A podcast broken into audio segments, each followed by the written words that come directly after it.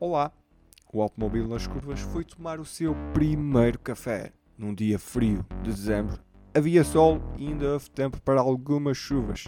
A caminho da conversa, lá está, acompanhada de um bom café americano, porque isto do frio há que aquecer a alma e o coração. Fomos do frio dos Jogos Olímpicos de inverno aos Jogos Olímpicos de verão e ao calor que se sente no infield da Daytona 500. Fiquei então com João Carlos Pereira da Conceição Costa. Ninguém pode ter um nome com nomes mais uh, portugueses.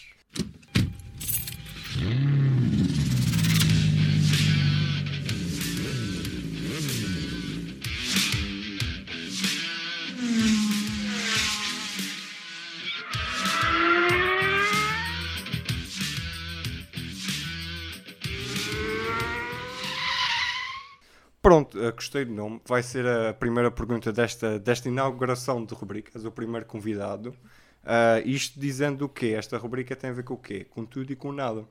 Ah, é uma coisa multifacetada. É, uma coisa multifacetada. Hum. Como, por exemplo, eu perguntar e tu falares um bocadinho sobre cerimónias de abertura e de fecho dos Jogos Olímpicos. Pá, das coisas que me deu mais gozo fazer em termos de televisão, Uh, a primeira que fiz foi a cerimónia de abertura dos Jogos Olímpicos de Inverno de Turim, em 2006. Antes já tinha feito coisas dos Jogos Olímpicos, sobretudo os resumos diários no Eurosport também, e uh, tinha feito muitas peças nos Jogos Olímpicos uh, de Sydney, em 2000, na RTP. eu e a Cláudia Lopes, que hoje está também na Sport TV, com o, o outro olhar sobre o futebol, ou o futebol é uh, momento, uh, conseguimos uh, os dois ser os responsáveis por fazer as peças para o Telejornal das Oito na RTP. Foi a minha grande primeira experiência com os Jogos Olímpicos, que sou particularmente fã, mas depois deu-me muito gozo fazer as cerimónias de abertura e de encerramento. Fiz quase todas a partir de 2006 nos anos em que o Eurosport teve, teve os direitos, 2014 e 2016, o Eurosport não teve os direitos, mas as outras fiz quase todas, as de abertura fiz todas, as de encerramento houve uma que não fiz, Salver Pyeongchang, que não fui eu que fiz. Portanto, Jogos Olímpicos, alguma coisa de desporto de inverno? Luz. Luz. Uh, algumas vezes outras modalidades. Uh, o Luz fiz durante muitos anos e deu-me um gozo Chegaste a fazer a equipa dos jamaicanos? Uh, cheguei a fazer a equipa dos jamaicanos no bobsleigh nos Jogos Olímpicos. Ok. Uh, houve uma altura em que era eu que fazia tanto o bobsleigh como o luz, como o skeleton nos Jogos Olímpicos, mas o Eurosport nessa altura não dava em termos de taça do mundo nem o bobsleigh nem o skeleton, só dava o luz e acho que continua a dar.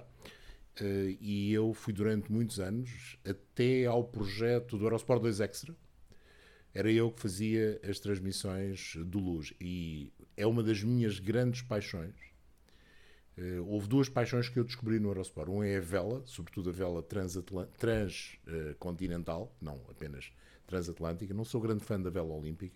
Gosto muito da Taça América, gosto muito do, do Sail GP, uh, eh, que é extraordinariamente rápido e em percursos curtos, mas a vela olímpica não sou particularmente fã mas o resto gosto muito. E foram duas paixões que eu descobri a fazer comentários no Eurosport: luz e a vela. Ou seja, Jogos Olímpicos, luz, vela, uh, lá está. Eu não quero já fugir para os carros e tudo, ah, tudo, mais tudo o que nos rodeia. Portanto, uh, eu quero Sydney, peças para o telejornal. Pá. Tudo e mais alguma coisa. Os como é que se fazia isso para a minha geração, que é diferente? sem máquinas de Betacam, uh, algumas digitais, outras não. Ou seja, era máquina a máquina, cassetes máquina a máquina, com um editor de imagem na altura, os jornalistas. Nessa altura eu fiz, eu estive na RTP de basicamente de 96 a 2001, final de 2001. Saí em janeiro de 2002. E eh, nos últimos meses em que eu estive na RTP, fizeram-se os primeiros cursos de jornalistas a fazer edição de peças. Até aí eram os editores, e ai de nós se hum, tocássemos na edição. Mas fiz eh, muita coisa nesses Jogos Olímpicos, eh, máquina a máquina, texto. Portanto, normalmente o que se fazia é havia-se as imagens, fazia-se um texto e depois editava-se, lia-se e depois o editor de imagem digamos que pintava as peças máquina a máquina. Uh, vejam uh, Betacam profissional, para quem tem acesso à net, fica a perceber como é que se fazia. E não chegaste a cortar fitas? Não né, cheguei a cortar coisas. fita. Não Ok. cheguei a cortar fita. Uh, nesse- quando eu cheguei à RTP já não havia fita. Mas, por exemplo, o Sérgio Veiga, que fez uns estágios na RTP nos anos 80, ainda fez muita coisa a cortar fita no Lumiar. Eu ainda fiz programas no Lumiar.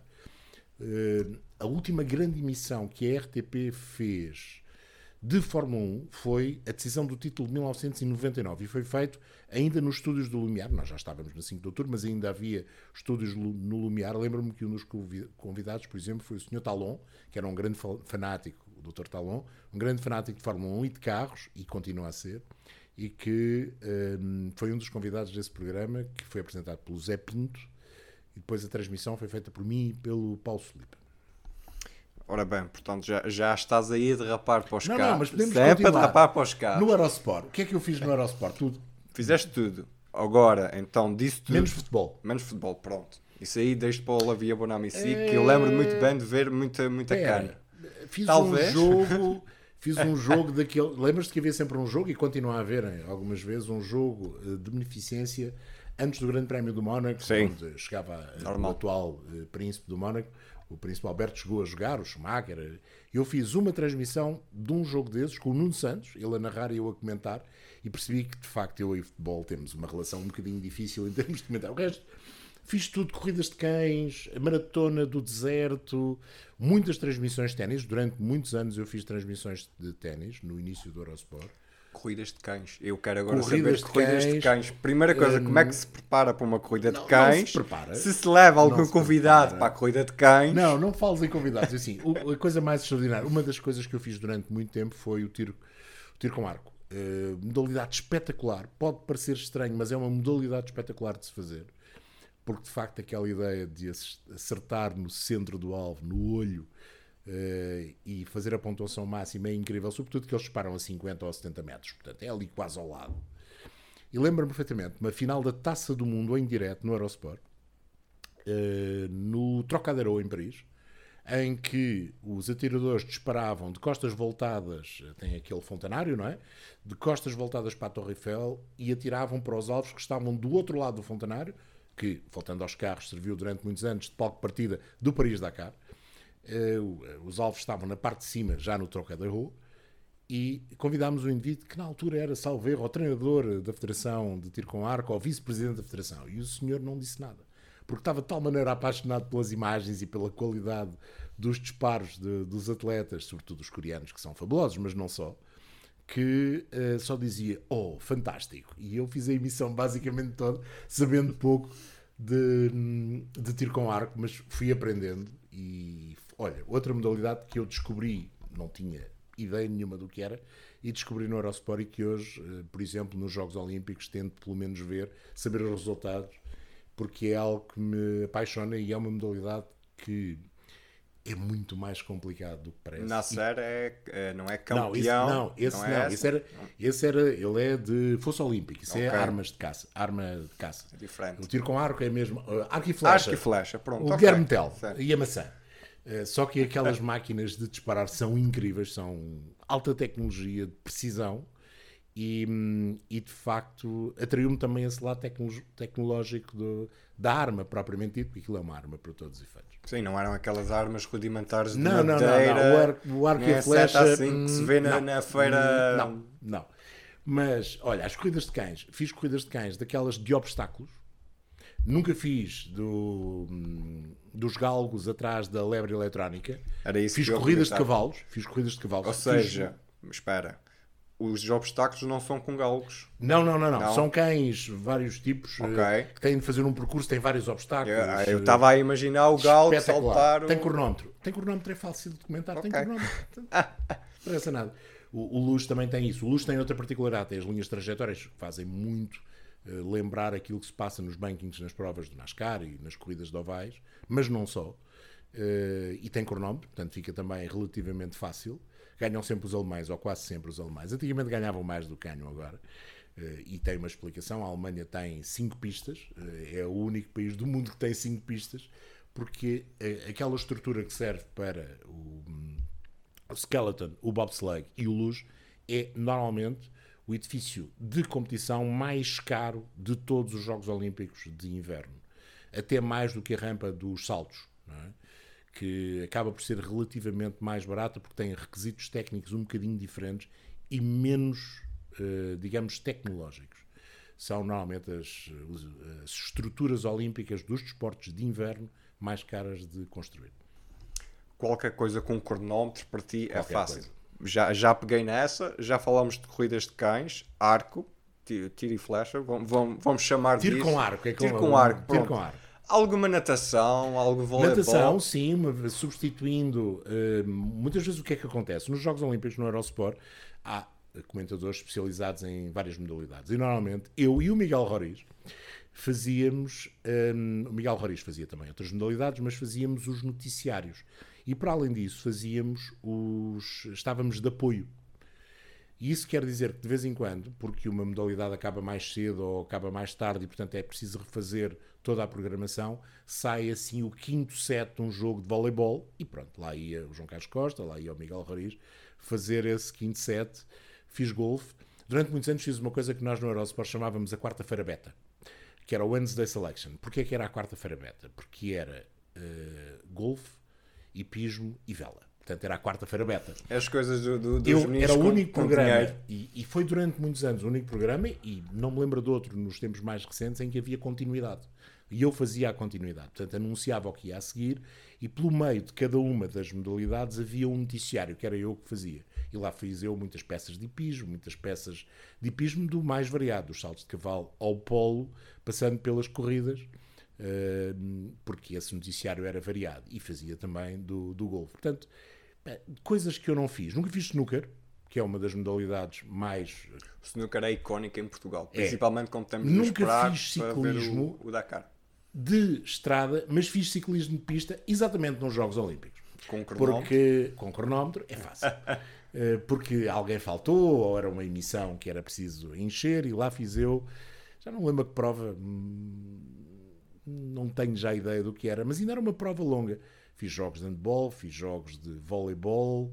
Os Jogos Olímpicos tinham essa particularidade, faziam-nos descobrir, para além de, da parte, nós fazíamos, e o Eurosport fez sempre isso, um programa diário de resumo do dia das várias modalidades, fosse no inverno, fosse no verão. Até mesmo quando não tivemos eh, os direitos, em Sochi em 2014, no Rio de Janeiro não, mas em Sochi fazíamos um programa diário com as notícias e nunca mais me vou esquecer. Tinha uma apresentadora e uh, nunca mais vou esquecer do início do primeiro programa, porque ela foi apresentar Jogos Olímpicos de Inverno, atenção. Uh, palco, havia um estúdio montado em Sochi, uh, onde houve também depois, onde houve e continua a existir a pista e onde decorreram os, os grandes prémios de, de, da Rússia de Fórmula 1, e ela apareceu de manga cava. E aquilo tem um discurso em inglês e nós temos de traduzir em simultâneo. Era uma senhora russa? Não, não, não, era, era uma senhora alemã. Do Canadá, alemã, ah, pronto. Espetacular, muito engraçada, para além do mais, e começou exatamente a emissão não estranha de eu estar de manga cava. Mas são 7 da noite e em Sochi, em fevereiro, estão 20 graus. Pronto, pronto, pronto. Nas montanhas de Krasnodar, que eram as montanhas onde aconteciam as, as provas, estava um bocadinho mais de frio, mas em Sochi, ali ao pé do mar, estavam 20 graus. Pronto, era isso. Ia dizer, caramba, jogos de inverno e a, e a senhora está no meio da neve, mas não, não, não, não, não. estava de manga cava, assim, mas ela própria achou aquilo estranho.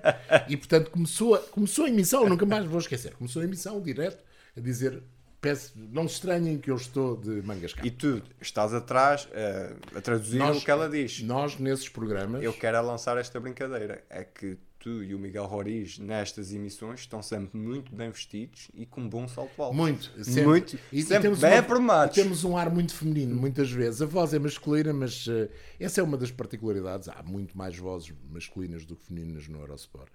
E, hum, e acontece isso, porque as pessoas não têm muita ideia de como é que se fazem as coisas no Eurosport. E, e, e talvez uh, seja interessante explicar que o Eurosport tem uma emissão que supostamente tinha 20 línguas, agora só tem 19 por causa da questão da Rússia. E nós, qualquer que seja a emissão, seja aquilo que nós chamamos um enlatado, um programa que já está feito, seja um direto, não tem hum, nada gravado. Portanto, nós fazemos os comentários uh, sem rede, basicamente, ao mesmo tempo que as pessoas estão a ver em casa. Não é bem ao mesmo tempo, são dois segundos de diferença. Nós estamos, fazemos o comentário dois segundos antes para que a emissão vá a Paris e volte depois para ser transmitido, no caso, em Portugal, nos canais de, de cabo. É uma das particularidades, é tudo em direto e há vários programas que são muito complicados de fazer. O programa dos Jogos Olímpicos é um deles, sobretudo quando o apresentador ou a apresentadora fazem em direto e nós temos de traduzir em simultâneo, e nenhum de nós é um tradutor em simultâneo, mas há o pior programa do Eurosport, é o Game Set and Mats, eh, que são aqueles resumos com o Mats Wilander eh, após cada um dos eh, dias dos torneios do Grande Slam de ténis. Eu fiz vários e foi, nunca saí de uma cabine depois de fazer esse programa com a ideia isto correu minimamente bem. Não, correu sempre mal. Sempre mal. A ideia que ficava é que corria sempre mal. Mais um dos programas que eu fiz. Fiz muitos, muitos torneios de Grande Slam, muitos jogos de torneios de Grande Slam uh, no Eurosport. Uh, entre 2002 e 2004, depois deixei de fazer ténis. Mas houve ali um período que fiz muitos, muitos, muitos torneios de ténis. Jogos Olímpicos, imensas modalidades. Queres agora virar para os carros? Ou vamos, primeiro vamos ao compromisso comercial, à publicidade aqui do automóvel, que ainda não é, mas se quiserem, temos aqui um espaço para, para vocês. Não te esqueças, podes sempre apoiar-nos sendo patrono em patreon.com barra 321 Segue-nos no Twitter em automobil321 e no Instagram em automobil 321 para saberes quando sai um episódio novo. Agradecer então ao David do, do futuro uh, pelo, pelo, pela nossa mensagem do Patreon, já sabem, patreon.com.br automobil321. A João, uh, Jogos Olímpicos já, já, já foi, já andou. Já foi, já foi. Vamos Tenho... então, queres dizer Deixa-me então só dizer, que está aqui o atrás? que me deu mais gozo, se me perguntares, eh, eu, as pessoas, lá está, não têm ideia como é que é feito aquela emissão. Eu sempre tive uma ideia, uma ideia do Eurosport, o Luís Pissarra e eu combinámos sempre isso, que as cerimónias de abertura e de encerramento, que têm muito lado espetáculo, essa parte do espetáculo eu não estou a falar por cima, fora de questão estar a falar por cima. As pessoas estão ali para ver um espetáculo. É uma das imagens de marca do Eurosport e acho que uma das imagens de marca positivas do Eurosport é exatamente a forma como fazemos a cerimónia dos Jogos Olímpicos. Nós temos acesso ao script da cerimónia com um embargo brutal, com regras incríveis, não podemos comentar, dizer nada. Normalmente 48 horas, já aconteceu ser menos, antes da transmissão. Ou Portanto, seja, não pode estar no, no chuveiro a tentar decorar não, não, não, alguma coisa em casa não, que... Não, não, não. E podemos preparar, porque há coisas, por exemplo, eu lembro uma das mais complicadas foi a cerimónia dos Jogos Olímpicos de Pequim. A dos Jogos Olímpicos de Verão, 2008. Esta dos Jogos Olímpicos de Inverno, não tanto. Mas uh, foi a última que eu fiz. Uh, a dos Jogos Olímpicos de Verão, em 2008, a cultura chinesa diz-nos alguma coisa, até porque nós também chegamos à China, mas é uma cultura hum, que está distante daquilo que é o nosso dia a dia. E, portanto, eu tive de ir apreender, para não dizer aprender muito, para conseguir acompanhar aquilo que vinha no script. Pelo contrário, cerimónia dos Jogos Olímpicos de Londres, que tinha tudo a ver com a minha geração, a música dos anos 60, dos anos 70, uh, eh, o imaginário europeu, o imaginário inglês, foi extraordinariamente fácil de preparar e foi das que, sem dúvida alguma, a que me deu mais gozo. Ainda que haja um episódio muito engraçado, nos Jogos Olímpicos de Vancouver, Vancouver em 2010, um dos últimos artistas a cantar foi o Garou. O Garou é um artista canadiano uh, que ficou conhecido uh, porque fazia de monstro na Bela e o Monstro, no, no, no teatro, naquele teatro musical. Não, no Notre Dame de Paris, aquilo era Notre Dame, mas ele fazia de, de monstro e apareceu a cantar uma das músicas da cerimónia e eu estava a fazer com o Luís Pissarra e o Luís Pissarra ficou completamente parvo como eu sabia quem era o Garro e não estava, não estava sequer no, no, no, script. Portanto, são pequenas coincidências, têm a ver com o meu gosto pela música francesa, por exemplo, e portanto eu conhecia o Garro, sabia quem ele era, é uma voz perfeitamente distinta de todas as outras. Portanto, há, ali, há esse lado, de vez em quando a cultura geral aí funciona. Numa cerimónia olímpica funciona muito. Depois há um lado de preparação e há o outro lado. O Eurosport sempre fez uma coisa que foi aproveita a entrada dos atletas, a parada dos atletas na cerimónia de abertura, para fazer um balanço, eh, digamos que um preview, mais do que um balanço, um preview daquilo que irão ser as modalidades, de quem serão os grandes, eh, os atletas que se espera que sejam as grandes vedetas dos Jogos Olímpicos, falar obviamente da, da participação portuguesa, mais nos Jogos de Verão, menos nos Jogos de Inverno, mas sempre houve essa tradição e acho que, e acredito que, que se irá manter, acho que é uma boa maneira de abordar aquele que é, sem dúvida, o, o maior evento desportivo do mundo, quer se queira, quer não, são os Jogos Olímpicos. Bate finais de campeonatos do mundo, bate Super Bowls. Bate, bate, bate. Pronto. Super Bowl é outra paixão. Também fiz É, futebol isso. americano. Também É isso. Futebol americano. Também vou- eu agora venho Fiz college. No Eurosport fizemos college. college football, que é todo o mundo que muitas pessoas não sabem. Eu acho até que é maior do que o próprio, a própria NFL. NFL. Tem menos dinheiro, mas há muito Sim, mais mas há equipa. muita mais gente e depois há muitas mais divisões. Nós temos hoje em dia a Netflix com aqueles, Uhum. aqueles série de documentário. Eh, o Last Chance You mostra-nos um lado do futebol americano que pouca gente conhece na Europa, que é são os rejeitados, quem não consegue chegar à, à faculdade, vai para uma outra faculdade, uma faculdade de segunda até de terceira divisão, tem que passar aquele, vamos dizer, pós-graduação, tem que se dar bem no futebol para depois poder ir para um D1, lá está, que é o college que nós ah, conhecemos, como por exemplo no Texas, onde, onde é muito grande. Sabes que eu vi, hum, houve três jogos que eu vi ao vivo que me marcaram para sempre em termos de futebol americano. Eu gosto muito de futebol americano, sou dos Patriots e, e é o único desporto onde eu sou fã, na, naquela perspectiva dos outros não interessam nada. Sou dos Patriots, pronto. E sou de Notre Dame, no, no college. E vi um jogo em Notre Dame e fiquei espantado com as bancadas completamente cheias. E com um, um- um tipo de espectador completamente heterogéneo. Começam dos miúdos, que são filhos de antigos alunos de Notre Dame, que continuam a ir, já há avós, Há, obviamente, os estudantes que estão na faculdade, e Notre Dame é uma faculdade enorme, com muitos, muitos cursos, mas há uma tradição de ir aos jogos de futebol. E há alguns jogos, eh, não estou a falar do- dos, dos bowl, estou a falar mesmo de alguns confrontos, eh, por exemplo, eh, o Navy contra a Army, eh, que normalmente acaba bem, acaba, assim, digamos, com uns talos pelo meio, e vi duas finais do Super Bowl. Isso sim é um, um espetáculo grandioso. O jogo até pode ser mau, normalmente não é.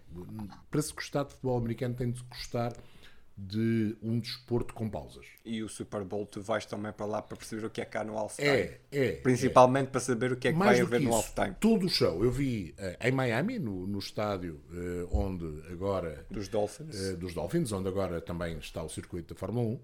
Eh, vi os dois nesse estádio e, pá, e foram enormes espetáculos de desporto. Eu gosto de desporto na sua totalidade, mas de facto o futebol americano tem essa particularidade. É o único onde eu tenho um clube e sou fanático desse clube.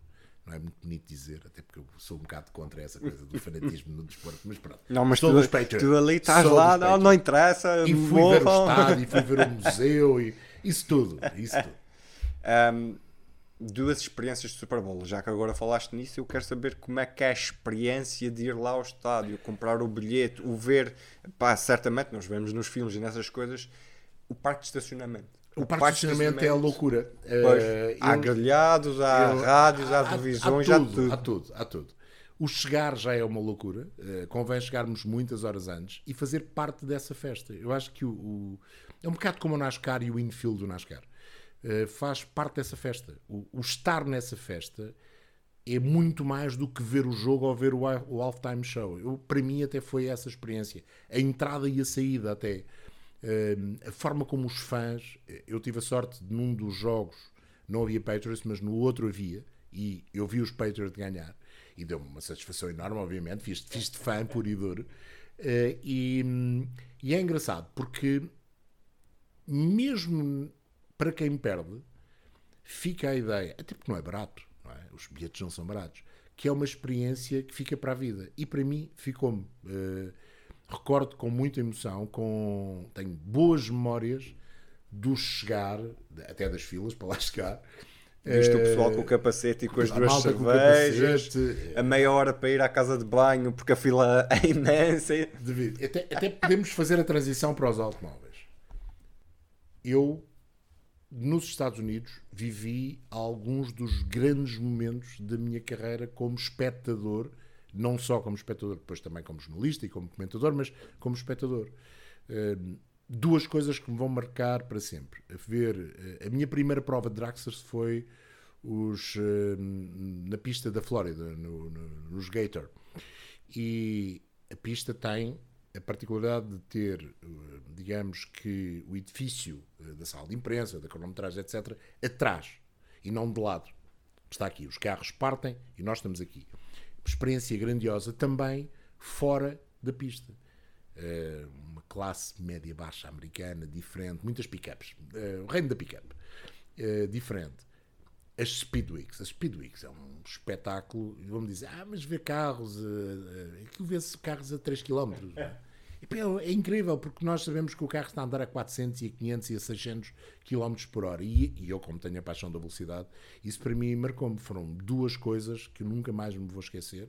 Como nunca mais me vou esquecer da primeira vez que fui a Daytona ver as 24 horas ou no ano seguinte ver as 500 milhas de, Daytona do NASCAR eram dois sonhos de miúdo, como Le Mans era um sonho de miúdo, como o Grande Prémio do Mónaco, o, o Rally da Córcega, uh, várias coisas. Foi isso que os automóveis me deram a oportunidade de cumprir sonhos de miúdo e de os poder fazer eh, live. E tens alguma história dos sonhos de miúdo americanos, antes de irmos ao resto? Um, tenho, tenho. Um, Os hillbillies de chapéu. Tenho, vou-te vou contar. Eh, eu quando era miúdo, e quando era miúdo andava à volta da mesa da sala em casa dos meus pais e dizia à minha mãe que a cegonha tinha sido uma parva que tinha ficado sem combustível e tinha-me deixado aqui e devia ter atravessado o Atlântico. E pode, as pessoas podem não acreditar, e é, é, muito, é muito difícil de explicar. Eh, a primeira vez que eu fui aos Estados Unidos foi exatamente para ir a Daytona. E quando aterrei pela primeira vez nos Estados Unidos, eu fiz uh, Lisboa-Londres, Londres-Orlando. E quando aterrei em Orlando e a porta se abriu, eu senti-me em casa. É uma sensação um bocadinho estranha. Aquilo para mim também é o meu país. É estranho, sinto, sinto a mesma coisa se calhar em Paris é, mas muito. não tens a proximidade Madrid, que eu tenho. que eu gosto muito e, tu, e não tenho a tua proximidade exatamente e não tenho a tua proximidade mas, mas os Estados Unidos para mim é algo que faz, faz parte de mim. Uh, sinto-me bem lá não, não sei explicar, não gosto de tudo obviamente, gosto de muita coisa mas não gosto de tudo, não gosto de Nova York por exemplo. Não viveria em Nova York de certeza absoluta nem no Natal. Nem no Natal. É não, não sou fã de novela. Eu outro dia vi uma coisa que foi no, no Joe Diaz, que é um uhum. ator de, de, cinema, fez o Longest Yard, também fez, esteve no My Name is Earl, e ele dizia uma coisa, viveu durante muitos anos na Califórnia, uh, acho que foram 23 anos, e ele dizia, passei muita vez lá o Natal, uh, mas havia alguma coisa. Eu dizia à minha mulher, pá, há aqui Alguma coisa mal. Nunca estive mesmo, mesmo no Natal nem no Ano Novo. Estive... Cresceu em Nova Porquê? Porque cresceu em Nova York e para ele o Natal é uma em... das que tem que ter neve. Tem que ter neve. Mas e ele acha entendo. que em New isso York e Nova York tem neve. Isso eu entendo. Estar em Nova York, eu estive. Hum, olha, lembro-me de uma viagem aos Estados Unidos, talvez aquela que foi mais perto de Natal. Uh, primeira semana de dezembro no ano do 11 de setembro, portanto 2001 Pá, os Estados Unidos um, um bocadinho marcado, uh, ainda havia obras, obviamente, ainda estavam a retirar coisas de, da zona do, das Twin Towers. Um, foi complicado para mim, mas Nova York, desde a primeira vez, não me marca positivamente. Gosto de Chicago. Para mim, a grande cidade americana é Chicago. É lindíssimo, eu adoro Chicago, tanto no verão como no inverno. Já lá apanhei 30 graus negativos, que é uma coisa muito agradável. Não, não te sentiste aí ver o Chicago Bears? Não fui ver o Chicago Bears, uh, mas uh, atravessei o South End de Chicago e quando cheguei ao Montgomery Place, para o Salão de Chicago, uh, um colega americano disse-me: Então, onde é que estás? Eu disse, estou no Holiday Inn, no centro. Então, e como é que vieste? Vi a pé, pelo South End, sozinho. Sim, e não houve problema. Não. não ah, para ti era umas casas, aquelas casas não, americanas pronto. sem vedação e não, segue em frente. Ninguém me chateou. Vamos embora.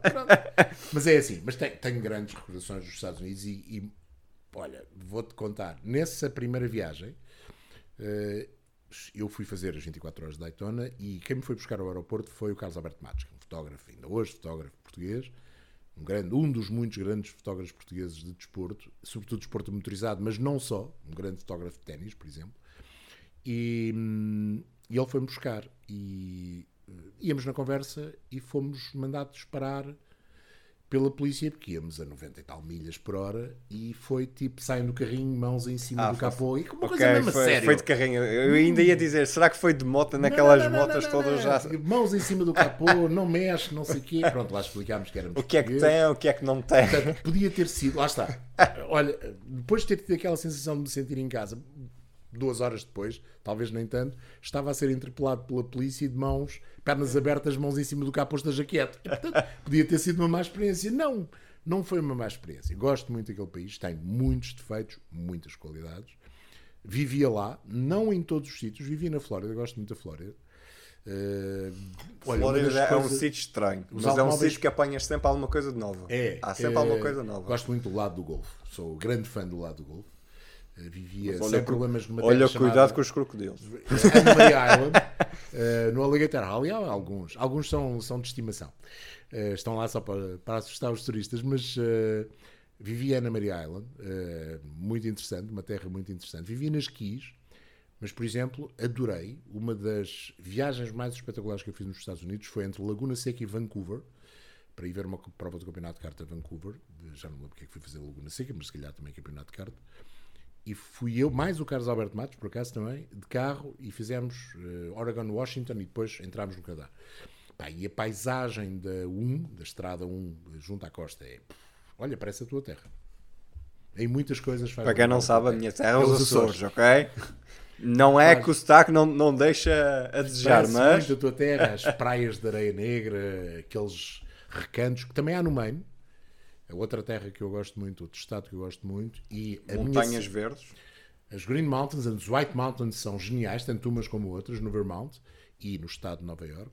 A zona dos Pocono é pff, lindíssima. Apanhou uma tempestade de neve incrível nos Pocono, que o carro desapareceu. De manhã não havia carro, estava debaixo, estava à porta do motel, não havia carro, tinha sido engolido pelo branco.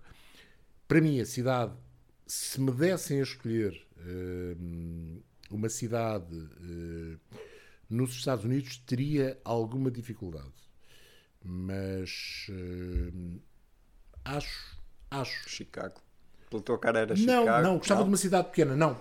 Gostava de uma cidade pequena. E hum, talvez ali no o estado mais pequeno dos Estados Unidos é Rhode Island. E ali naquelas entradas de Nantucket ou então na ilha de Martha's Vineyard.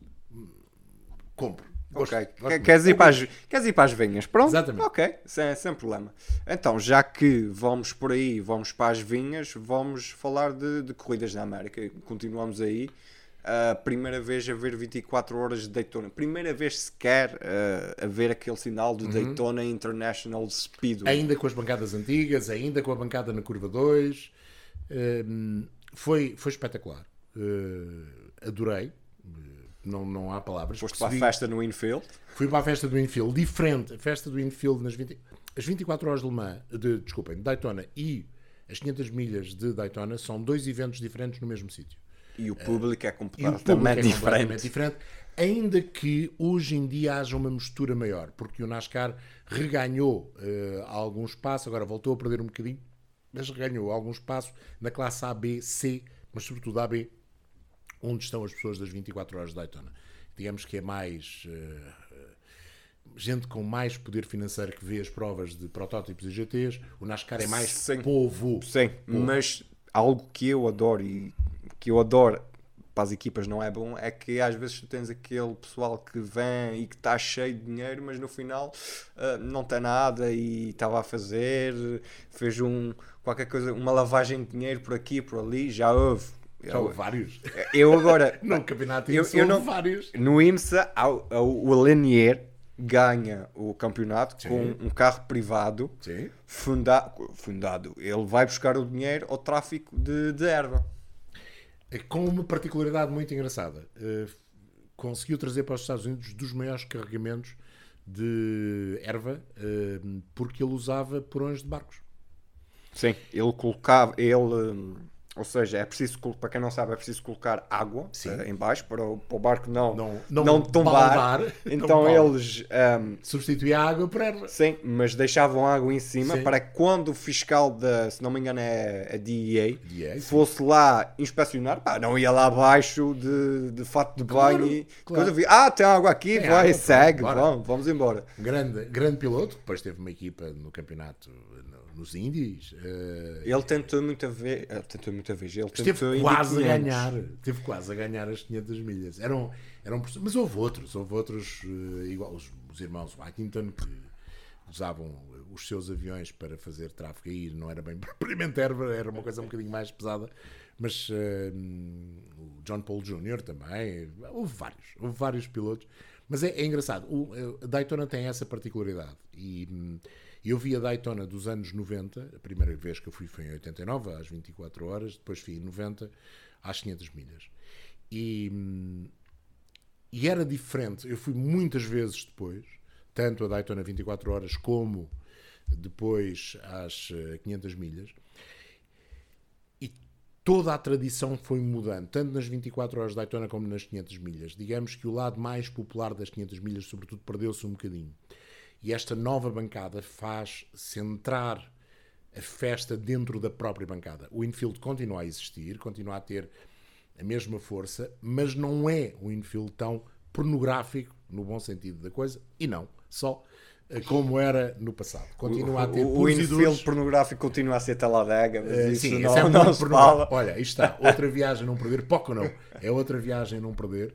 Bristol, sim, também gostei. Gostei de ver a corrida de Bristol lá no último andar. A sala de imprensa está no último andar e é espetacular. Hum, fui fazer, fui fazer Indy, eh, carta Michigan, achei alguma piada, ainda que aquilo seja entrenado e coisíssima nenhuma. Fui a Nazareth, agora já não há a pista de Nazareth, com uma particularidade. Quando eu cheguei a Nazareth, eh, disseram-me que eu ia ver bandeiras portuguesas e vi. Porquê? Porque atrás da pista de Nazareth, e foi a razão pela qual a pista desapareceu, há uma, uma pedreira onde eh, se retira, pode-se para fazer o cimento. E eh, a, empresa que trata disso tem uma quantidade de portugueses. Em Bethlehem há uma grande comunidade, que é a cidade mais perto de Nazareth, uma cidade grande, eh, há uma quantidade de portugueses e lá estavam as bandeiras portuguesas no, no dia da corrida. E conseguiste falar com alguém? Ou... Lembro-me, sim, É eu isso? fiz, fiz para o Autosport e há de estar numa das reportagens do Autosport. Ah, Lá nos eh, confins. lá nos confins. Lá na, na cave, eu sei qual é essa cave. Pá, ainda não tive tempo Há- para ir procurar, mas estar. está lá. Há de lá estar a reportagem de Nazareth eh, 90. 93, por aí. No ano do Muscle. Não, 94, acho que foi 94. Essa foi de 94. Tenho, tenho, muitas, tenho muito boas recordações hum, de- das corridas nos Estados Unidos e mesmo depois, já não como jornalista, até como visitante por e duro, como espectador por e duro, fui ver algumas. A última vez que fui a Daytona foi em 2018, numa situação completamente diferente, ver as 24 horas, eh, ajudando o Nuno Pinto com a equipa de pilotos que ele tinha. Eh, e tive a oportunidade de ver a vitória do João Barbosa, eh, do, do Felipe Albuquerque e do Cristiano Fittipaldi. eh, É a mítica fotografia que aparece em todos os É, lives que tu exatamente, fazes. Não exatamente. está aqui neste, Não mas está- está, está, está ali ao lado, está ali ao lado. Depois tiramos a fotografia e colocamos na- nas redes se for preciso. e, e é a única fotografia incrível, é a única fotografia que eu tenho com pilotos. Tu também és, és essa pessoa. Eu sou assim, não, não me perguntes porquê, mas eu sou assim. Eu quando vou ver uma coisa ou vou fazer um- algo de diferente, ah, por exemplo, a minha mãe pede-me, tens que me mandar 50 mil fotografias. Mas eu não, não, não, Eu não, eu fico fotografias. com aquilo, Sabes, não gosto de levar fotografias. sabes que eu, no princípio da minha vida como jornalista, no Autosport, nós fotografávamos. E, e, portanto, eu não sou nem pouco mais ou menos um grande fotógrafo, nem grande nem pequeno, sou mau, sou bate-chapas, não sou fotógrafo. Mas era uma parte engraçada porque nos obrigava a ir para a pista, obrigava-nos a ter um contacto direto com a pista e com os carros. Quando eu pista. comecei nos rallies também foi assim. Fazia a E- parte escrita e depois e fazia era as fotografias. E isso agradava-me agradava muito. Eh, não tanto pela qualidade de fotografia, não pela paixão da fotografia, mas por esse contacto mais direto. E eh, ainda hoje não deixo de fazer fotografias.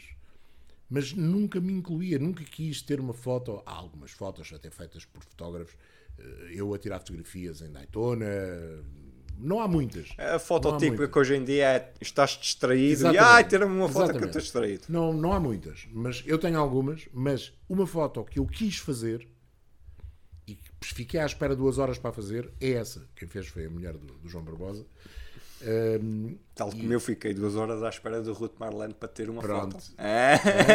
cada um fica à espera. Cada um com a sua. E a foto, a foto dá-me um gozo. Foi, mandei fazer uma foto grande, está aqui no escritório. Portanto, digamos que é uma foto que me marca muito por várias razões. Primeiro, porque é em Daytona. Eh, segundo, porque eu tinha falhado o maior furo jornalístico da minha história. Quando fui a Daytona em 1990, ganhou um descendente, não era previsto, mas ganhou um descendente, um neto de uma portuguesa, e eu não fazia ideia. E portanto podia ter sido uma história muito, muito engraçada. Hum, Não havia Wikipedia Não nessa havia altura. Não, não, não podias andar ali a ver a descendência. e, e depois tinha estado em Le Mans, tinha sonhado durante a noite em 2015 que o Filipe era capaz de ganhar as 24 horas de Le Mans e não foi. Não aconteceu e, portanto, vê-los ganhar ao João e ao Filipe, que eu conheço há muitos anos. Hum, o João, eu tive em montes de primeiras vezes do João. A primeira vez que ele andou no Fórmula 1 em Misano com o Minardi, a primeira vez que ele correu nos Estados Unidos na Fórmula Atlântica em 97, em Homestead. Eu estava em Homestead para, para essa corrida. Portanto, Sempre em reportagem. sempre em reportagem, no- no- nos dois casos para o Autosport. E, e, e essa ligação aos dois, eh, ao Filipe e ao João, eh, que são dois amigos, eu tenho de dizer, são dois amigos, foi. levou-me a eu festejar, talvez, como nunca tinha festejado. Porque é verdade. Houve uma outra vitória que eu festejei. Mais do como- que festejaste a vitória dos Patriots no Super Bowl. mais, mais. Mas a vitória que eu festejei mais e que me emocionei foi. Houve duas vezes em que eu me emocionei ao microfone. Uma ao microfone da rádio gravar o bol- o boletim para a RFM quando dei a morte do Senna, em Imola, em 94. Eh, e a outra, de alegria, emocionei-me mesmo, quando o Zanardi ganhou pela primeira vez uma corrida no WTCC com o BMW em Eleven. Pá, eh, aquelas duas voltas finais eu não, não consegui conter a emoção. Eu gosto muito do Zanardi, é um dos meus pilotos preferidos. Eh, Infelizmente, outra vez, a passar por enormes dificuldades. É um homem com, com, muita, sar, com, muita, com muita sorte e muito azar ao mesmo É um homem com muitas vidas. é um homem com muitas vidas, exatamente. E, hum, emocionei-me, emocionei-me mesmo, tal como a fazer esta foto que estamos a falar, e me emocionei, emocionei muito e a ver o carro a cortar a meta, sabendo que o carro estava com problemas mecânicos, sabendo que, o- que as últimas 4 horas tinham sido dantescas para o Filipe ao volante do carro. Deu-me um, um gozo. Olha, lá está, um registro que eu tenho e nunca apaguei. Os últimos 20 segundos de corrida dentro da box da hum, Action Express Gravaste, gravei Ok. a emoção das pessoas dentro da box. deixaste só ali o telefone e ficaste Gravei ali a emoção das, das pessoas, porque de facto é, é incrível. E quis ir para a pista. Há uma, há uma imagem que surgiu no Autosport, o Autos- o- desculpem, no Eurosport. O Eurosport estava a transmitir as últimas duas horas em direto e eu não estava a fazer a emissão, estava o Ricardo Grilo e o Vítor Souza. E eu apareço, quando o carro chega às boxes, eu apareço, porque de facto eu quis estar ali, quis viver, quis ir ao, ao Victory Lane. Não foi fácil ir ao Victory Lane, quis, quis viver aquele momento. Trouxeste papéis para casa. Trouxe papéis para casa, Boa. trazia sempre. Trazia sempre.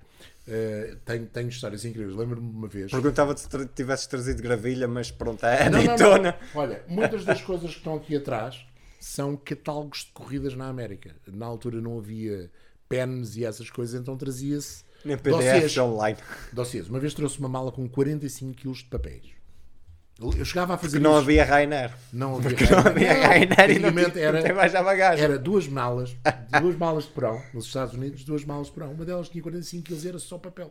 Sim, eu, eu, senhor- eu, eu sei disso porque no Canadá havia isso. Mandou-me abrir a mala e, hum, e não queria acreditar. Era só papéis. E deixou, e deixou de passar na mesma? Não, Deixou, não revirou aquilo tal? obviamente. Não, não, não. Ah, Percebeu logo. Alturas diferentes. Percebeu logo. Ahm, mas olha, já que falaste aí num, num ponto alto, falaste num ponto alto e num ponto baixo. Rapidamente, não precisamos de ficar muito tempo. Como é que foi esse ponto baixo, esse boletim da, da RFM, da, da morte do Senna? Uh, difícil. Difícil. Não. Vamos lá ver. Como todos os portugueses, eu era muito mais próximo do que Senna. Uh, e, e comece, aprendi a gostar do Senna e e achar de facto que ele era um piloto genial. É um bocado como aquilo que vivemos agora. Temos a sorte de viver Verstappen e Hamilton e Leclerc ao mesmo tempo. Uh, e naquela altura tivemos a sorte de viver uh, Prost e Senna, mais o Mansell, mais outros pilotos da altura igualmente fantásticos. Mas tivemos a sorte de viver aquela batalha Senna-Prost. E, e, era normal que houvesse campos opostos. Eu, como jornalista, não tinha campo. Não tinha campo, mas claro que percebi que era um marco. Aquele, aquele acidente foi um marco. Aliás, todo o fim de semana foi um marco. E até o que seguiu àquele fim de semana foi um marco. E eu, conto esta história muitas vezes mais do que esse cair de umas gotas de água no papel na cabine do telefone a fazer a gravação desse boletim para a RFM, foi o terminar a reportagem, já passava da meia-noite, descer ao paddock, a Imola, e já um paddock completamente vazio, e pensar: isto não acaba aqui. Dentro de 15 dias há o Grande Prémio do Mónaco. Ok. Já, e... já pensaste como o senhor Bernie pensou que pensei à vamos, frente vamos para a frente sempre achei nisto. que a Fórmula 1 era mais importante que o Senna independentemente de ter achado que aquele fim de semana foi dramático dantesco foi um inferno desde o primeiro minuto até em termos pessoais eu tinha escrito no Grande Prémio em Tiaída tinha escrito um artigo no Autosport em que criticavam algumas atitudes do Pedro Lamy e na quinta-feira no paddock o Pedro Lamy veio comigo e tivemos uma discussão forte uma troca de palavras e de ideias que foi para além do debate. Não houve, obviamente, parte física, mas houve uma troca forte de, de palavras. Começou logo aí, depois o Barrichello, depois o Ratzenberger, depois o acidente a partir do Colamioleto, depois o Senna, depois o acidente nas boxes com os mecânicos. Ou seja, Aquilo foi um fim de semana dantesco, parecia que todos, todos os astros. O cara para correr mal, correu tudo mal, ali e na próxima vai e, ser melhor. E para mim o mais importante no meio daquilo tudo foi pensar: isto não vai acabar com a Fórmula 1, não vai acabar com o desporto motorizado. É, é, talvez estranho dizer isto. Sabes que me custou muito mais 15 dias depois chegar ao Mónaco e ver o póster do Grande Prémio que era o McLaren do Senna. O Senna já estava no Williams naquela altura, mas o póster era o McLaren do Senna até porque a prova era patrocinada pelo Marlboro. Portanto, e ver o Senna naquele McLaren, que era o carro do ano anterior, epá, foi um efeito devastador. Devastador, completamente, para mim. Se calhar mais emotivo, por outras razões, do que propriamente todo o fim de semana de Imola. Ok, pronto. Está feito. Está feito. E isso vamos agora passar para a frente. E já que vamos na cena da Fórmula 1, já voltamos do outro lado do charco, apesar que há muita história da Fórmula 1 muita história. no, nos Estados Unidos, uhum. mas Fórmula 1, viveste Fórmula 1 em Portugal. Desde. Hum, não no, vi os grandes prémios sim. dos anos 60, eu nasci sim. em 62, o último foi. Mas pá, podemos dizer que viveste o pico da Fórmula 1 vivi, em Portugal. Vivi. E hum, e de várias maneiras, é muito engraçado. Eh, eu estive em todos os grandes prémios de Fórmula 1 no Estoril, menos num. O de 1989, por acaso, o fim de semana em que a minha filha mais velha resolveu nascer, eu estava em Le Mans a fazer a Fórmula 3000. Ganhou o Eric Van der Poel, que é um dos meus grandes amigos dos automóveis. Aliás, eh, não ganhou o Eric Van der Poel, ficou em segundo. Ganhou o Eric Comas, acho eu, e o Jean Alesi foi campeão de Fórmula 3000. E eu até vim para Lisboa, num voo da TAP onde vinha o João Lesi. O João Lesi vinha passar uns dias ao Algarve antes de ir para Jerez. Ele já corria na Fórmula 1 com o Tyrrell. E, e para Jerez. E eu, a minha filha nasceu e eu fui fazer uma entrevista com ele ao Algarve. Pronto, aquelas coisas do, dos tempos do antigamente. Mas vivi todos os grandes prémios, menos esse. E vivi de várias maneiras. Vivi uh, os primeiros uh, três, quatro. Vivi como membro do gabinete de imprensa com o Helder de Souza, que era o responsável, e depois, a partir de 88, vivi como jornalista, eh, menos esse de 89. Vais-me perguntar, havia mais paixão pela Fórmula 1 do que há agora? Acho que não. Acho que hoje em dia, felizmente, reganhámos a paixão da Fórmula 1. Vou-te dizer Eram uma coisa. Tempos diferentes. Eram tempos diferentes. E eu não gosto muito de ir por aí. Não. Porque, lá está, acaba tudo por ser tempos diferentes. No teu tempo, tu, tinha, tu ias mais à rua do que eu hoje em dia vou.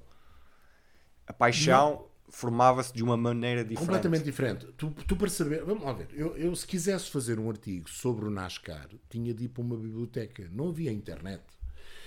As coisas que eram Oh, publicadas- mas olha, vou-te dizer uma coisa. O meu primeiro artigo sobre a NASCAR foi para o Bola na Rede. Ah, pá, não sei porquê, mas eu fui para uma biblioteca.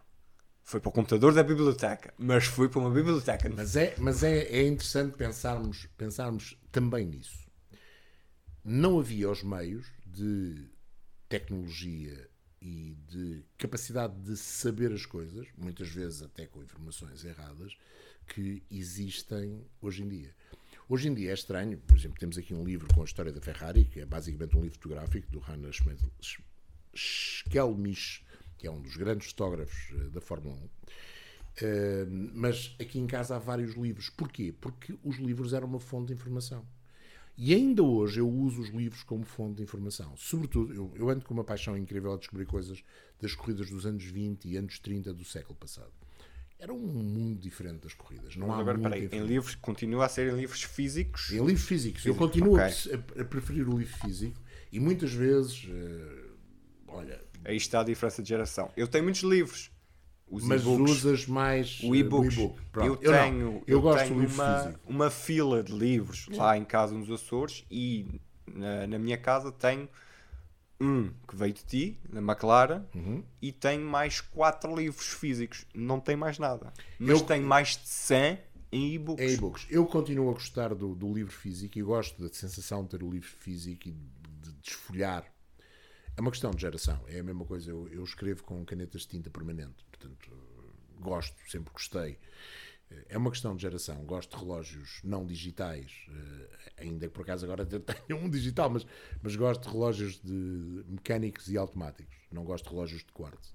Pronto, lá está. É uma questão de geração. Não, não tem nada a ver. Mas, mas não, não é nem mais fácil nem mais difícil, é diferente. O que era mais difícil era encontrar informação. De cada vez que uma publicação estrangeira, eu normalmente lia as revistas francesas, a minha cultura geral dos automóveis Auto foi feita com o automóvel primeiro, depois com o Auto Hebdo, com a Chapman, mais do que com o Autosport inglês ou o Autosprint. que E não, não era o automóvel daqui. Nós ainda não, existíamos não, nesse não, tempo. não. Era um outro. Automóvel, revista, que ainda hoje existe. Infelizmente já não tem desporto. Mas tinha, na altura tinha muito desporto. E portanto, eh, olhem, nós não estamos a ver, mas está aqui do outro lado da secretária uma pilha Há um Michel Vaillant ao ali, Michel Vaillant. que acho mas- que também inspirou a pessoa que Exatamente, fez eh, exatamente. aqui o, o, design da minha t-shirt. Há o Michel Vaillant e por baixo há um livro muito interessante, uma das marcas de motos mais antigas e mais famosas, um, um presente do Nuno Pinto, eh, uma marca diferente, e há de lá estar ali, porque eu no outro dia estive a consultar uma coisa e fui buscar aos meus arquivos, eh, pá, aí umas 5 ou 6 folhas, de uns cahiers que o Lotomobile fazia com carros de Le Mans, eh, e que eu ainda hoje uso quando vou à procura de informações do passado. Andava no outro dia à procura de coisas sobre o novo Ferrari de, de Hipercar e, e estava-me a re, reativar a memória daquilo reativar, que tinha ok. sido as últimas vitórias da Ferrari. E uma delas tinha sido em 65 e eu lembrava-me que tinha retirado esse dossiê do, do automóvel e ainda hoje os uso. Há vários livros, eh, alguns autocores, por exemplo, na Fórmula 1, que são incríveis para recordar coisas do passado. Eu gosto do livro e gosto, lá está, eu habituei-me a guardar as coisas E é, também a desfolhar. E a dizer desfolhar e a guardar. Porque eu sabia que a determinada altura aquilo me ia ser útil. Porque, como é óbvio, ninguém tem uma memória capaz de juntar tudo. Eu tenho uma boa memória, mas não tenho uma memória capaz de juntar tudo e sabia que era preciso a determinada altura, porque não havia net, não havia Wikipédia, não havia nada disso, era preciso saber qualquer coisa. Eh, Por exemplo, a minha paixão no NASCAR tem a ver com um automóvel de 1969 ou 68, em que eu pela primeira vez vi fotos dos carros de NASCAR em Daytona nas 500 milhas. E eh, lembra-me que a minha primeira reportagem das 500 milhas de Daytona em 1990 foi inspirada, eh, inspirada na perspectiva da abordagem da mesma, de uma reportagem que eu tinha lido uns anos antes no Auto Hebdo, feita pelo Jean-Marc Teixeira, que eu conheci e com quem me dou muito bem, que era o responsável pela, pelas uh, publicações do, dos campeonatos de resistência no Alto Hebdo e tinha ido assim um bocado também atirado às feras para umas 500 milhas de Daytona e portanto teve uma abordagem diferente da prova. Lembro-me perfeitamente de ter lido aquilo e se um dia aqui vier, e naquela altura não pensava sequer que um dia lá estaria, uh, eu quero fazer uma coisa parecida, inspirada nisto. Bem, e, e, resultou, acho que é uma maneira diferente de abordar a reportagem, mas a diferença é essa. Era, nós tínhamos de ser recoletores para termos essa informação. Ou então íamos para a biblioteca. Hoje em dia está tudo ao alcance de um telemóvel. Ou quase, ou quase tudo, tudo, Quase tudo, porque há sempre coisas que tu tens que ir a livros, ou perguntar sim, a alguém, sim, sim. ou todas Mas é aquilo que eu dizia nos anos 20 e 30, por exemplo, há, há, eu, eu, tenho andado à procura de muita coisa. O que, é que, o que é que sucede? Tu tens muito pouca coisa publicada dos anos 20 e 30. Mas nos anos 60, quando houve o primeiro grande boom do desporto motorizado começaram a surgir livros sobre desporto motorizado, fez-se muita coisa, até por pessoas que ainda tinham vivido muito jovens, esses anos 20 e anos 30, e que eram jornalistas conceituados, e é esses livros que hoje em dia me entusiasma ler, porque contam essas histórias diferentes. Se calhar acrescentando um conto, obviamente, porque há sempre um conto nessa altura há sempre uma vírgula ah. a mais ah. e depois não há provas ah, para comprovar provas, portanto, e fica ali uma verdade quase absoluta. Do, hum, eu não diria do romantismo, ainda que houvesse algum romantismo, da forma como uh, era tudo diferente. A começar pela segurança. É? Segurança evoluiu, uh, nós evoluímos, mas hoje também andamos mais depressa. A verdade Sim. seja dita. Sim. Verdade, mas já se faziam 200 km por hora. Sim. E naqueles carros não era fácil, pois escrevava-se a 20, mas fazia-se 200 km por hora. Olha, então, aí os carros que vinham com pneus de estrada. David, outra coisa que eu, que eu refiro muitas vezes. Porquê é que eu gosto da velocidade? Porquê é que é a velocidade que me apaixona nas corridas? Mais do, a velocidade na perspectiva de ir mais depressa possível entre o ponto A e o ponto B. E também a velocidade máxima. Porque quando eu comecei a gostar de automóveis, o meu pai tinha um carro que fazia 140 e era em queda livre. Quando nós líamos as reportagens de Le Mans no jornal Motor e falava-se que os Porsche 917 faziam 380, era um mundo que nós não tínhamos ideia. Hoje em dia, qualquer familiar faz 200. Portanto, a noção de velocidade, esse diferencial de velocidade, e nós vemos carros de estrada a fazer 320 e 340 e alguns até a fazer 500, eh, muito exclusivos. Portanto, aquele diferencial de velocidade que era enorme, o carro de Le Mans fazia o triplo de velocidade do carro do meu pai. Deixou de haver. Deixou de é haver. É acessível à família normal, um digamos assim. Mais, eu, eu quando era miúdo, vivia em Lisboa, vivia num bairro até com alguma capacidade económica, onde havia carros, mas nem toda a gente tinha carro. Eram muito mais as pessoas que não tinham carro. Portanto, o carro era um objeto de sonho. Eu lembro-me de ser miúdo e olhar para dentro dos carros das marcas mais conceituadas. Lembro-me, por exemplo, eu tinha uma paixão enorme pelo BMW 2002 TI, TI e andava sempre a olhar para dentro do carro a ver quanto é que o, o velocímetro marcava. Porque é, é aquela coisa de criança que o velocímetro marca 300, vamos dizer isso, este vai, carro vai dar 300. Vai dar 300, não é, é difícil de explicar havia a paixão pelo objeto automóvel, que era um objeto de luxo na altura, que não era acessível. O, o automóvel tornou-se um eletrodoméstico. Para muita gente destas gerações mais recentes, é um, é um eletrodoméstico, é um meio que o leva do ponto A ao ponto B. Não querem ter automóvel. É, era isso que eu ia chegar aí. Já não sei se é um eletrodoméstico, se passa a ser, vamos dizer, um pequeno luxo, não um luxo lá em cima, mas um pequeno luxo, porque com toda a mudança ambiental e todas essas coisas, preferem talvez enverdar pelo transporte público e preferem deixaram de ter a paixão transporte. pelo carro. Sim. Portanto, o carro, uh, o chegar aos 18 anos e ter um carro deixou de ser para, para e uma o tirar a carta também, a carta. aquela sensação deixou de tirar de ser a carta. para uma grande maioria algo de extraordinário e de um objetivo. É um, é um eletrodoméstico, é a mesma coisa que ter. Eu acho que para muitos jovens é a mesma coisa que ter uma bimbi faz o jantar. Epá, não. O, o, o não fica tão bom. Não, não fica mas o automóvel leva-te do ponto A ao ponto B e hoje em dia tens os Ubers e tens as trotinetes. Para, para quem não tem a paixão dos carros, é um eletrodoméstico. Nós é como gostamos de carros, fazemos daquilo um objeto muito mais interessante, muito mais necessário e que nos dá prazer não só andar nos carros, como depois vê-los a correr. mas somos nós que temos a paixão. Felizmente, com o Drive to Survive, muito, mas não só, há uma nova geração, sobretudo mulheres, miúdas, eh, gente nova, que está a gostar das corridas. É para ficar? Não sei. Mas uh, olha, se vierem 10 e ficarem 3. É isso, faço, uh, faço essas palavras e faço. Vi o outro dia nas redes sociais. O, o Zé Luís Abreu estava a fazer um, um artigo de opinião sobre o Bernardo uhum. Souza e o marketing que ele traz aos ralis, que é. E alguém dizia: Ah, mas uh, não sei se, se, esse público vai, vai ser tão bem-vindo. E ele dizia que é: Não interessa. Venham, venham todos. E depois, quem ficar, Olha, há de ficar por gostar. Quem não gostar, vai-se embora, segue a sua vida e vai para outra coisa David, qualquer. A dimensão daquilo que eu vou dizer, que é muito menor que a dimensão da Fórmula 1, quando. Eu tenho noção, e não sou nada uh, narcisista ou umbiguista, como quiser, uh, mas tenho noção que eu e o Ricardo Grilo, com as emissões do Eurosport, tivemos influência no reganhar da paixão das provas de resistência, sobretudo por causa das emissões das 24 horas de Le Mans. E lembro-me perfeitamente, na primeira edição, em 2014, das 4 horas do Estoril do European Le Mans Series, onde eu e o Ricardo participámos de forma ativa na organização, deu-me muito prazer ouvir muita gente no paddock vir ter connosco e dizer eu ah, não vinha ao autódromo há 20 anos. Ou eu nunca tinha vindo ao autódromo. E foram vocês, com as emissões das 24 horas Le Mans, que me fizeram descobrir este mundo das corridas dos protótipos e da resistência. E eu, eu escrevi na altura: se de cada uma dessas 10 pessoas que vieram pela primeira vez ou regressaram depois de um grande hiato ao Estoril, se dois ou três ficarem, é um ganho. São dois ou três que acrescentam ao público e que vão querer ver mais, mais vezes, e não só no Autódromo do Estoril.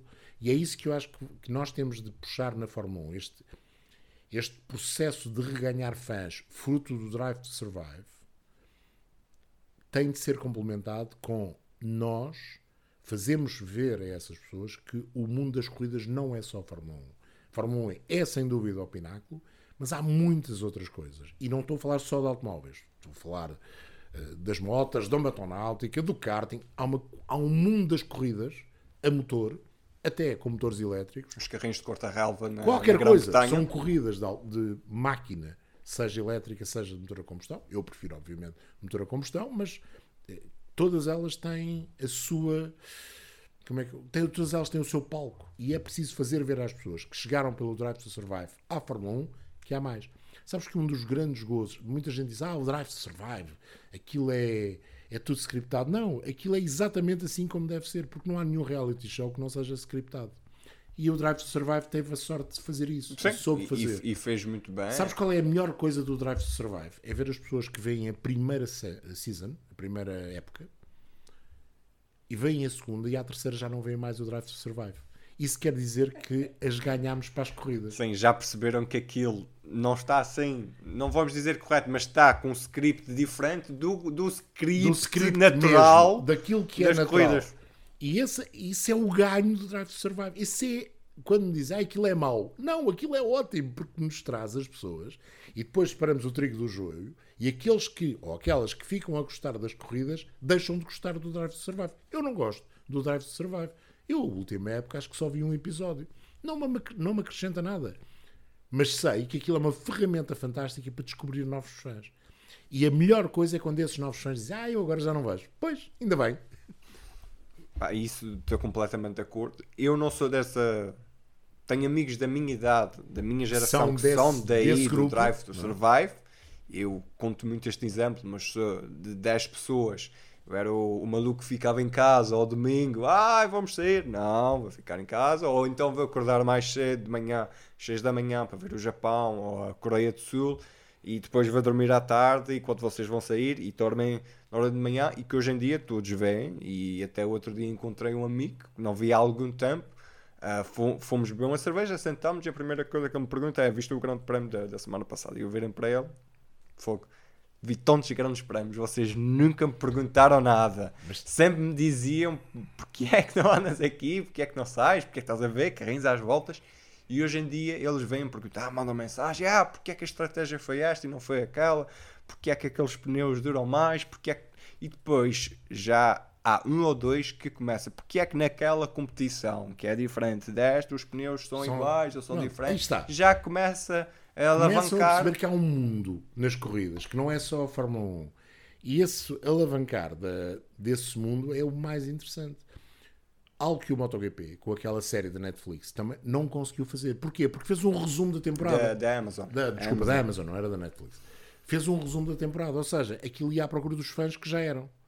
O NASCAR tentou uma coisa diferente com aquela série eh, Race for the Championship. Race for the Da- Championship. mas lá está, o NASCAR fez. E antes fez a- aquela sitcom. Ah, eh, mas essa sitcom acho que foi uma coisa muito falhada, na Pronto, minha opinião. mas É o que é. Porque não, não conseguiu cativar os novos fãs. E aquilo que o Drive to Survive fez na perfeição foi cativar os novos fãs. Uma coisa que as pessoas não sabem. O, hum, o, o projeto Drive to Survive começou nas 4 horas de Estoril de 2014.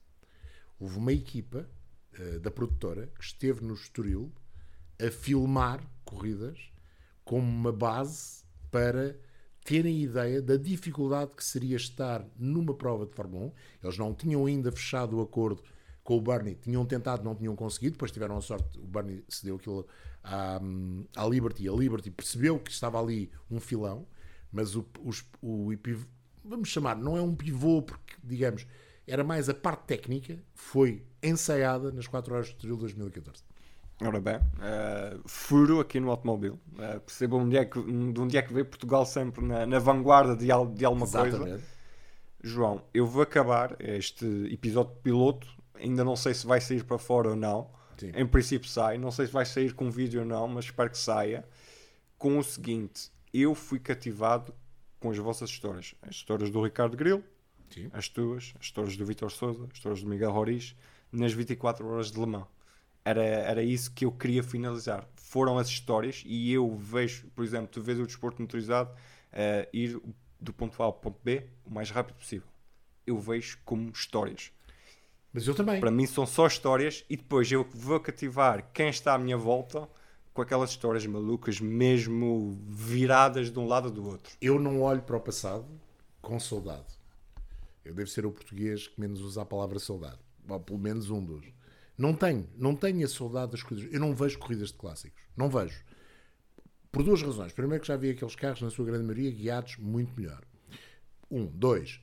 Muitos daqueles carros eu nunca vi eh, correr eh, com aquelas formas. Portanto, não são propriamente carros que imitam os carros do passado. Não. Tenho interesse zero por corridas de clássico. Zero. Mas gosto das histórias do passado. E gosto de continuar a descobrir as histórias, mesmo de provas onde eu estive, inclusivamente, as histórias que eu não consegui captar na altura, e atrai-me esse lado da história. Aquilo que tu estás a dizer, a transmissão das 24 horas de Le Mans, hum, foi algo que foi pensado. É uma ideia minha e do Luís Pissarra, que ele também começou a implementar nas transmissões do ciclismo, e que a equipa que na altura estava no, no Autosport, o Ricardo Grilo, o Vitor Souza, o Pedro Nascimento, também lá passou, o Miguel Roriz, depois do Pedro Nascimento, eh, implementámos que é trazer as pessoas para dentro da cabine, não na verdadeira acessão da palavra, ainda que muitas vezes nas transmissões das 24 horas de Le Há visitas, há visitas visitas. de fãs. Eh, não houve durante os anos do Covid, por razões óbvias, mas espero que eles, eh, eles o Miguel, o, o Vítor e o Ricardo, continuem a ter essa prática de ter visitas, pessoas que vão apenas e só ao, ao Eurosport ver eh, onde é que nós fazemos Vão a lá tocar a Vão lá campainha. tocar a campainha. Olha, vocês fazem aqui. Porque a ideia é trazer as pessoas, nós em casa deles e eles em nossa casa, neste caso na cabine. E essa passagem de. não é bem passagem de conhecimento, mas é interação, era muito importante para nós. Eu lembro-me que na primeira vez que usámos uma rede social no Eurosport, numas 24 horas de Le Mans, foi o Facebook, e houve, não sei, 11 mil e tal entradas de pessoas a comentar, e que no Eurosport, a nível internacional, eles acharam aquilo incrível e não acreditavam que aquilo pudesse ter acontecido. Porquê? Porque a determinada altura nós tínhamos os espectadores a falar entre eles. E isso acontece, aconteceu no projeto da Eleven, continua a acontecer, no, aconteceu primeiro que tudo no projeto do Eurosport 2 Extra com a Fórmula 1, foi a primeira vez que a ferramenta Twitter foi usada. Ainda não havia aquela coisa das hashtags, mas já havia interação. O é? Twitter também não estava tão. Não. Continua um pouco subdesenvolvido em Portugal, sim. sim. Mas depois na Eleven, no projeto da Fórmula 1, agora na, na, na Sport TV, o Twitter é uma ferramenta fantástica, claro, nem sempre positivo para, para os comentadores. O Twitter bem usado é a melhor ferramenta. É a melhor ferramenta que existe. Algumas vezes não, não é bem usado, ou se calhar nós uh, não olhamos para aquilo da melhor maneira. Pronto, mas uh. Mas essa interação para mim é fundamental. E esse passar do conhecimento, não naquele lado do eu sou o grande conhecedor, estou aqui a dar uma homilia, uh, usando uma expressão que se calhar não é muito feliz, mas estou a dar uma homilia de desporto. Não. Eu quero partilhar as minhas experiências, os meus conhecimentos, com outras pessoas que se calhar têm outras experiências, se calhar até mais conhecimentos do que eu tenho, e é essa interação que acaba por beneficiar todos os que estão a fazer, uh, os que estão a fazer e os que estão a ver, a ver ou ouvir uma emissão de desporto motorizado. Eu, eu digo isto muitas vezes. Uma das histórias mais incríveis das 24 horas de Le Mans é 2010 14, talvez, 16, já não me lembro bem. Sei que foi nos estudos em Lisboa, portanto, 2015 não foi de certeza absoluta, porque nós estávamos em Alemã. Era um pai de 3 da manhã e eu, como habitualmente, vir-me para o Ricardo Grilo e disse: Não tens aí uma história para contar? E ele diz: Tenho, então, vamos, vamos falar das 24 horas de Le Mans de 1943. E eu, com os dois dedos, fechei os dois microfones. 43 é um bom ano. Ó oh, Ricardo Grilo, em 43 estávamos na Segunda Guerra Mundial. Não houve 24 horas de Le Mans. Houve, houve. Estás parvo. Mas assim, já estava aos gritos. Deixa-me contar a história. Eu abro o microfone e digo: Bom, afinal houve 24 horas de Le Mans em 1943. Conta lá. Então tinha sido uma exposição que os, que os alemães, os nazis, tinham feito naquela altura com os carros que tinham, digamos que, recolhido nas redondezas. Havia muitos carros que tinham participado nas 24 horas de Le Mans e eles fizeram uma exposição em Le Mans durante a Segunda Guerra Mundial em 43 com as 24 horas de Le Mans. Estás a ver? É esse tipo de histórias que até a mim me surpreende, e eu tenho um conhecedor do, daquilo, e acredito surpreender toda a gente, naquele, naquela noite, quem estava a ouvir às 3 da manhã ou às 4 da manhã, já não sei bem. Quem ainda estava é, meio acordado. Ainda estava meio acordado. Mas é esse tipo de, de partilha. Quando tu falas que foi isso que te cativou, mas era isso que nós queríamos. Porque é impossível fazer um relato de 24 horas de uma corrida. É impossível. Ah, é só estúpido. Será sempre impossível. É, é só estúpido. Nada na vida é impossível. É só estúpido. é só estúpido. Pronto. Finalizada a conversa com João Carlos Costa, a música escolhida tinha. Lá está. Tinha de meter carburadores e pistões.